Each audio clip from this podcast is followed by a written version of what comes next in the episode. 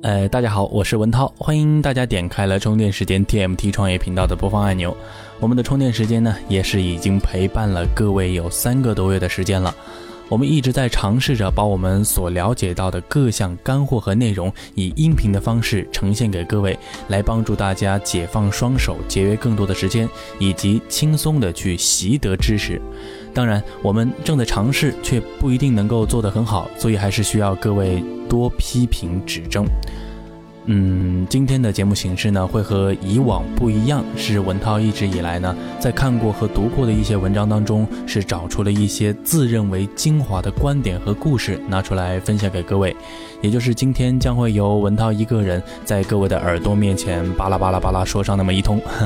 也希望各位听过之后呢，能够多提改进意见。那么今天给大家分享的主题是关于初创团队的那些尴尬事儿。嗯，首先我们从开始创团队到成立公司这个阶段来说起吧。对于刚创业的朋友们来说呢，团队合伙人的股权分配会是首先面临的一个大难题。这也其实就是给合伙人多少股份的问题啊。尽管在网上是有着无数的前人总结的分配模型，但它也只是在某一种形式上进行了一些修正而已。因为这个问题它不好谈的原因，它的根本原因就在于一个项目的发起人，也就是它的创始人，是不会想给别人太多的股份的。你想啊，作为一个创始人，这个点子和方向是他想出来的，商业模式也是他规划的，他当然会不愿意给太多的股份给别人啊，对吧？但是呢，他又会面临着各种各样的技术啊、人手以及资金方面的一些。困难给不了合伙人一定的保障，所以如果股份没谈好的话，又会担心团队的造反。嗯，通俗一点来说吧，就是这个问题其实压根儿就不是一个如何分配的问题，而是作为创始人能不能 hold 得住合伙人的问题。嗯，我们来试想一下哈，如果小米的雷军约你来一起创业，你敢跟他提超过百分之五的股份吗？嗯，我想一般人都不敢吧，因为人家牛逼就在那个地方了。当然了，如果真到了他来找你创业的地步，那你也会是有足够的能力以及选择的权利了。所以，要想解决合伙人分配股权的难题，根本的途径就是让团队的成员服你、崇拜你，以及让他们认为跟你混远远是超过自己瞎折腾。那么，有了这个作为基础的话，那么股份比例你爱怎么分就怎么分，没有人会有意见的。那如果说你做不到这一点的话，但又不想放弃项目，那就妥妥的均分吧。先度过创业期，然后再看发展情况以及各自出力的情况，再来分配。要不就随时做好会和合伙人内斗的准备。嗯，当然大家都不会希望看到这一点。嗯，这是文涛对于团队合伙人股权分配问题的一些看法。那么团队创立之后呢，我们会一起去创造制造一个新产品。给大家分享的第二点呢，就是我们在去做一个产品或者是一个项目的时候，是将一件事儿去做到极致，还是去同时多做几条线，多研究几样东西，看一看哪个能火，然后再去做哪个。嗯，对于这个问题，又想来给大家说说小米了。我们最开始认识小米公司的时候，嗯，应该是四年前吧，它就是一个生产手机的公司，专注极致，口碑快，它是雷军所说的小米成功的七字秘诀。最初的小米呢，也只是专注于一款手机，把手机做到了极致，然后通过口碑来传播，再通过饥饿营销把它的市场做得很大。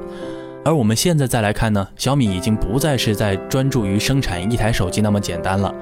啊，我们来看看小米现在有哪些东西：小米电视、小米盒子、小米手环，还有一些空气净化器等等。而对于小米来说，不管是专注于一款产品，还是去多项目的进行，至少对于现在的小米来说，它都是成功的。而世界上又会有几个这样的小米呢？嗯，再举一个例子，还有我们之前许多人所熟知的抓虾网。它的创始人徐艺荣是将抓虾网的 RSS 功能，也就是聚合内容的订阅功能，是倒腾了几年，是把这个功能啊做到了极致，但是还是业绩平平。然而现在呢，他干美丽说干火了，哎，这是一个转型比较成功的案例。所以说，对于到底是把产品做到极致，还是同时多做几个产品，这取决于你手里的这张牌到底是张好牌还是烂牌。怎样去识别好牌还是烂牌呢？在这里，中国金融在线有限公司的高级产品经理李一腾是给出了一个这样的答案。他说，只要用户量或营业额依靠口碑传播，月连续增长率能够达到百分之十以上，这就是一个值得浪费生命去努力的好项目。各位，拿着这个数据再来看看你手中的产品是否还值得你去浪费生命呢？值得接着继续干，不值得就想想该怎么去转型。那么接下来给大家分享的第三点，就是说，在我们发现产品不好的情况下，我们该如何去转型？嗯，给大家提一个概念：如果你的第一个产品有百分之九十的概率会挂掉，那么在挂掉的时候就要去转型。转型的时候呢，就会有继承和派生。为什么说会有继承呢？因为你每一次的失败都是一次巨大的经验和积累，而在这些经验当中，你在做下一个项目的时候是要去继承那些最有价值的部分的。而对于这个概念，是最近一本非常火的创业书籍《从零到一》这本书中是被称作为秘密的。那么为什么说是秘密呢？来给大家举一个这样的例子：Instagram，想必大家都知道，这是一款全球非常流行的社交应用软件。它的创始人凯文最初做的应用叫 Bourbon，这个应用呢，在上线了很长时间，也不过只有几千人在用。瞧，按照之前的说法，月增长率远远不到百分之十，这个产品是一个坏项目，要抓紧的转型。那么后来他们发现呢，用户根本就不使用 Bourbon 来进行签到，但是附带的照片共享功能却被反复的使用。于是乎，他们就琢磨着推出了一款只带照片功能的软件 Instagram，结果现在是一炮而红。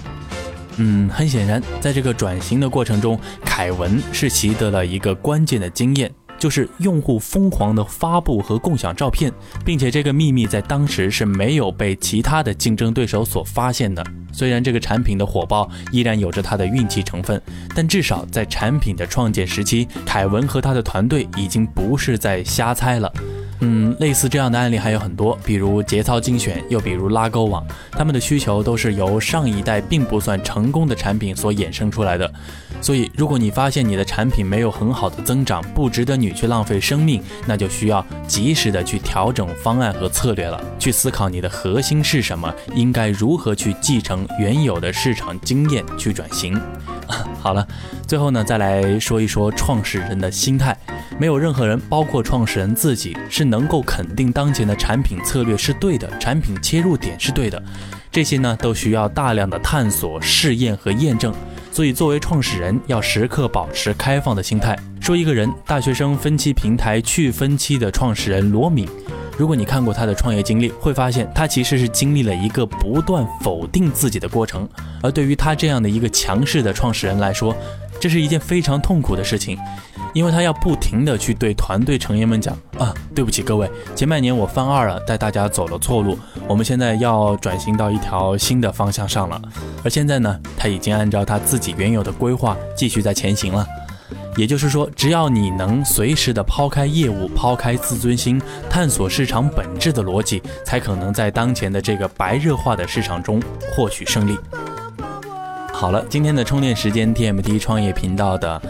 嗯，文涛个人说的一种形式到这里就要结束了。不知道各位对于这样一种节目形式有什么看法？如果您有任何的意见和改进建议呢，欢迎您加入我们的微信公众号“充电时间”来给我们提出，我们会不断的改进和完善自己。也希望能有更多的喜欢思考、热爱分享的朋友们来加入到我们的线下交流群来与我们交流和互动。好了，今天的节目就 真的到这儿了，感谢您的收听，欢迎您的吐槽，我是文涛，我们下期再见。